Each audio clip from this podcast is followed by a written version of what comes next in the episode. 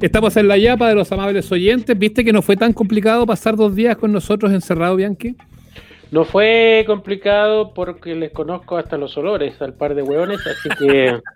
Eh, y además que ahora, ahora, como no llega comida, ninguna de esas cosas, no tenemos que pelear ni, ni robarnos los, las dobladitas y los, y los pasteles, así que no Felipe, ¿qué, qué, vamos a hacer con el fútbol? Yo tiene cara de que la cosa no vuelve a fin de mes como, como habían planteado algunos. ¿eh? No, no, no creo que vuelva a fin de mes. Lo que sí me parece a mí es que ha demostrado todo esto, que efectivamente es un fenómeno exógeno, digamos, que nadie esperaba, no, no, no, no, no fue culpa. Esta vez, una de las pocas cosas que no ha sido culpa de los dirigentes en la pandemia. No fue culpa de Moreno. No fue culpa de Moreno ni de los que están ahora que haya habido un virus. Eh, pero sí demostró el, mal estado institucional en que está el fútbol chileno y básicamente por cosas que son bastante obvias. una institución futbolística que, no invierte en las divisiones inferiores no tiene cómo vender jugadores y por lo tanto no tiene cómo sacar plata eh, más que de lo que aporte el CDF y alguna venta de entrada. Los clubes que no venden eh, más de 3.000, 2.000 entradas para cada partido es que algo están haciendo mal. Eh, los clubes que se han dado cuenta ahora que parece que no era tan mala idea tener socios, weón, y que los socios tuvieran algunos privilegios que lo hicieran querer ser socios y que hubieran podido estar pagando sus cuotas en estos meses, como pasa en todo el mundo normal. Em, también se han dado cuenta que, el funcionar sin socios y, lo más enclaustrado posible era una huevada y una mala idea. Em, y supongo que se habrán dado cuenta también que no haber hecho una limpieza eh, después de lo dejado también trae problemas porque seguimos viviendo situaciones que no se arreglaron nunca y con personajes que no se fueron nunca y que siguen, siguen deambulando por ahí, incluso siendo candidatos algunos. Sí, eso es bien, es bien increíble lo, que pasa con, la NFP. Yo el otro día decía en la, en, la radio, decía que finalmente esta elección se había transformado como elegir entre el pichillo y la caca, porque por un lado están los representantes y por el otro lado están los prestamistas. Es como bien heavy la, el, la calaña de la elección a puertas que hay. Para y en los dos lados hay gente que defendió, no estoy diciendo al principio, no estoy diciendo ni en la reelección, que lo defendieron cuando estaba ya en Estados Unidos detenido, que defendieron a Sergio Jadwe y que ayudaron a Sergio Jadwe y que, y que ocultaron las cosas que decía Sergio Jadwe. Eh, hay en las dos listas eh, cercanísimos defensores y ayudistas de Sergio Jadwe. Entonces, que tantos años después ni siquiera hayan podido liberarse de eso, lo, del Consejo es bien, es bien impactante. Ahora yo creo que el fútbol en general le va a pasar un poco también lo que le pasó a los medios em, y a cualquier industria que haya sufrido un poco más que el resto en esta etapa. No creo que vuelvan a pagarse los sueldos y, para bien, digamos, y, los traspasos que, en algún momento llegaron a marcar cifras bien brutales pues, y bien absurdas que no las podía pagar nada. ¿Qué te pasó, Felipe, cuando viste la noticia de esto del señor Milad, ex intendente del Maule, dejando el cargo para presentarse a, la NFP, ¿no? Esa es la historia, eh, dejar votar un cargo como este, ¿no? en este minuto, además. Ya eso era una, mala fotografía de Milad. Em, el año anterior, habíamos, o sea, en la elección anterior habíamos vivido más o menos lo mismo. Me consta a mí que desde el gobierno le dijeron a Milad que por ningún motivo se presentara en, la, en las elecciones de la NFP porque eh, podía entenderse como una, como una intervención del gobierno, porque un funcionario de gobierno, intendente, el gobierno de Piñera, además, que tiene tanta historia con, el fútbol, tanta historia negativa con el fútbol chileno, eh, que, que si hiciera cargo la NFP le iba a entender, a mi modo de ver, legítimamente mucha gente como una posibilidad que estuviera interviniendo de nuevo, de nuevo, Piñera en el fútbol. Entonces le hacía mucho mal al gobierno y le prohibieron a Milad hacerlo hace, hace poco, me, consta. La Cecilia Pérez, cuando estaban en su otro cargo, lo llamó y le dijo, weón, no, nos va a llegar encima, está haciendo daño al gobierno más que, más que ayudándolo. Bueno, em, no escarmentó eh, y volvió a presentarse. Y para mí hay algo muy simple. Si, mira, puede que hasta sea una buena persona, no tengo idea, pero buen dirigente de fútbol no es, porque fue el principal asesor de Sergio Jadwe hasta el último día, el que más lo defendió, el que siguió eh, defendiéndolo incluso cuando estaba en Estados Unidos, insisto, que hablaba con él. Y ahí hay dos posibilidades. Una, o iba en la parada, que sería terrible, o estando al lado de él, no se dio cuenta que era un ladrón, lo que también sería terrible para el que ser presidente del NFP. Entonces, por un lado, por manga, no tiene las credenciales para ser presidente del NFP. Y sin embargo, es muy probable que, termine siéndolo. Y en, la otra lista está Kiblinski, que, fue el que le ayudó a sacar la plata, a robarse la plata de Chile y llevarlo a un banco afuera. Em, la plata que él sabía que venía de soborno y que, y que correspondía a la propia NFP, donde él era parte de los clubes. Eh, entonces, eh, está Segovia, qué sé yo, no, no, como que no hubiera cambiado nada. A mí me extrañan los clubes grandes, eso sí, ¿eh?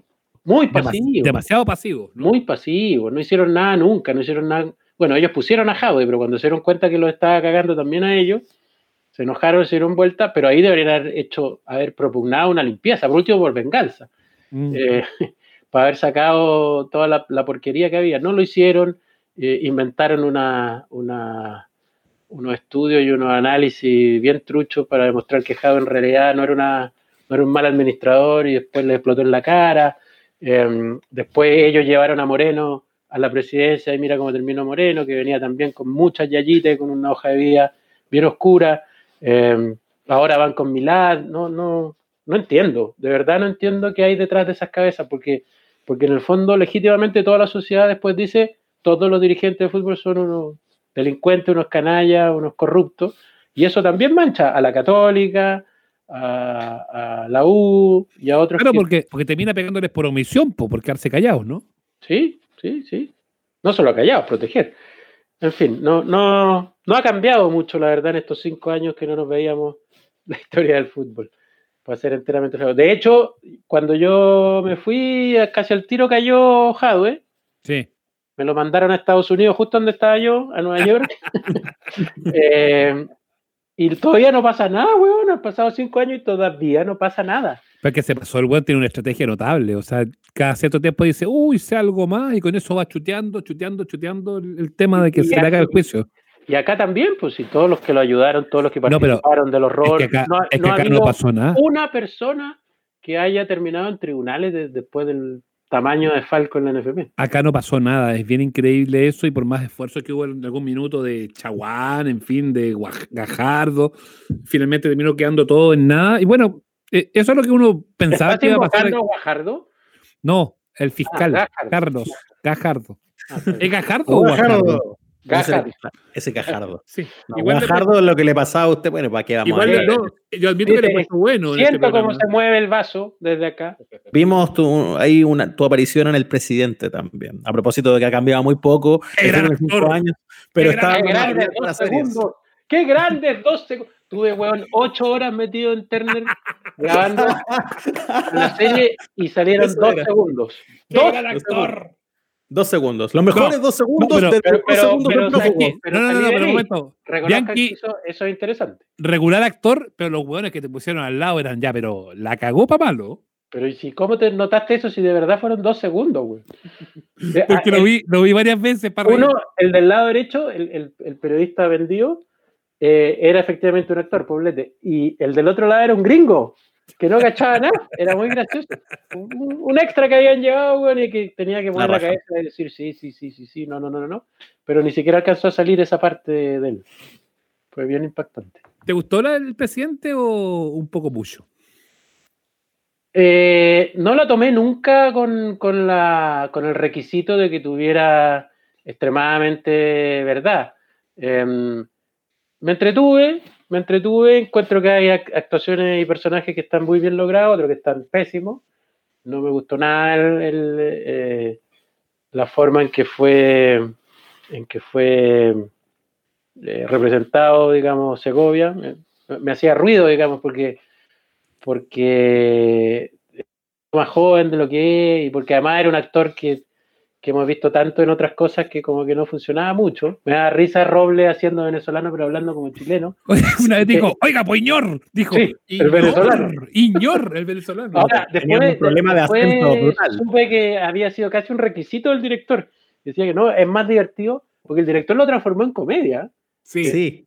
Porque yo después entrevisté a Ñeco para, los domingos dominicales y, y Ñeco decía, al principio no, nosotros nos fuimos dando cuenta después que el, director estaba llevando esto para el lado de la comedia, porque al principio era, nada que ver, era supuestamente era, era casi un, un documental así medio, medio tomado en serio. Y, y, eso fue lo que me gustó, fíjate, porque cuando desde afuera se hace una cosa así media tomada en serio, normalmente no resulta.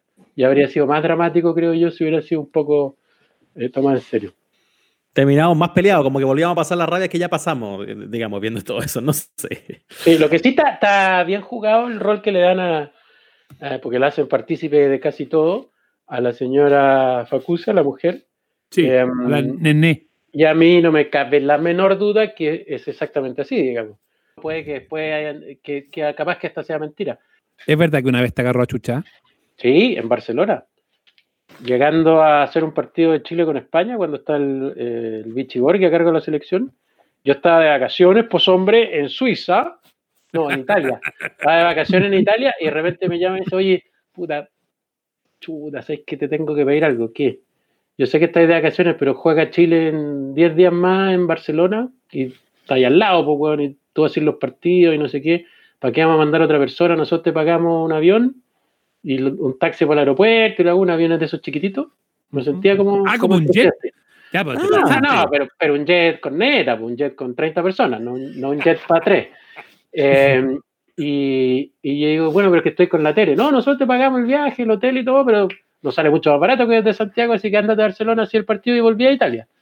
Hicimos eso, pues bueno, guardamos las maletas en la pieza del hotel que estábamos, fuimos por dos días a Barcelona eh, nunca me pagaron ni el taxi, ni el vuelo, ni el hotel, ni nada. Hasta el día de hoy me lo deben. Em, llegamos al hotel y venía llegando la delegación de Chile y pasó Jade con cara de poco amigo y pasó la señora muy elegante, María Inés, y me dijo, ¿qué hacía aquí con che tu madre? Así, con mucha elegancia, porque era muy fina, muy elegante, como se nota, ¿no? Como se ve tanto en la serie como en la vida real. Eh, pero tenía más cojones que Don Sergio, en eso la, serie tiene razón. La retrata bien. Porque Jado era bien maricón sonriente, te, cruzabas con él y no te decía nada. Y después, llamaba por teléfono y pedía que te echaran y todas esas cosas. Sí, Pero, pero sí, frente a frente no, no era muy, muy combativo. Otro día contamos la historia de cuando se quedó ese teléfono abierto y escucharon toda la conversación de. Ese fue Cristian Arco. Se pasó esa weá. Ese fue Cristian Arco. Lo llamó para hacerle una entrevista y luego se quedó el teléfono abierto y dijo: Hay que echar a estos weones, weón. ¿Cuántas veces le hemos dicho a esos culiados de Conca y de Aguirre que, si no, no hacemos negocio y no sé qué? Y ahí estaba Cristian Arco escuchando. Bueno, pero además. No, no, no, fue una sorpresa porque habían ido dos o tres veces Segovia ahí a la televisión a pedir la salida. Y de hecho, no, no, nosotros, digamos, sino esa mala relación le costó a Chilevisión los derechos de las próximas clasificatorias porque, porque no postuló y tenía mucha opción de ganar en términos económicos, pero la dejaron de lado abiertamente, ideológicamente. Tomaron el sobre y lo, lo tiraron para el lado. Y ahí ganó Mega.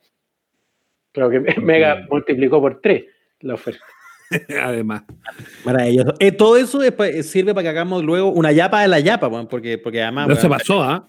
Ya nos alargamos, ¿no? Ya nos alargamos después. Para yapa está bien, digamos, pero vamos a tener que sacar del sombrero alguna otra cosa, Felipe. Eh, no solo por esta conversa, por la del capítulo anterior, sino por lo que ha significado también hacer radio contigo y hacer medios contigo. Te quiero eh, agradecer por venir a vernos a los amables oyentes. Y como siempre, un placer, un disfrute.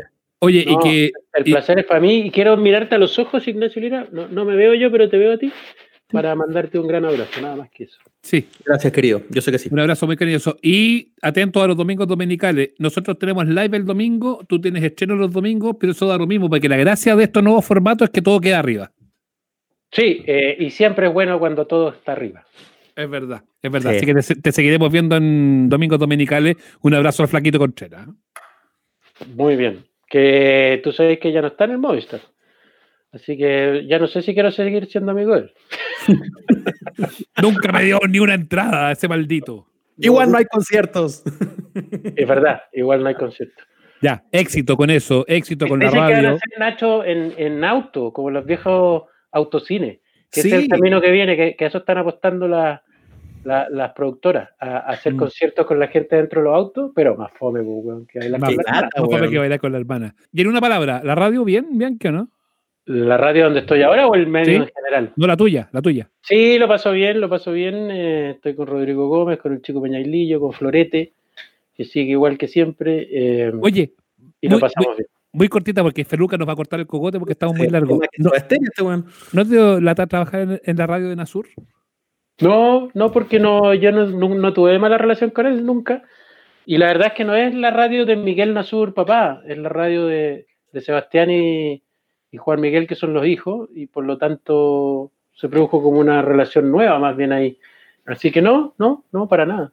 Además es la radio donde había trabajado el Bomba, la radio que, que yo me perdí, el, el, momento triste que tú me contaste cuando estaba en Nueva York y no pude venir al funeral por razones obvias.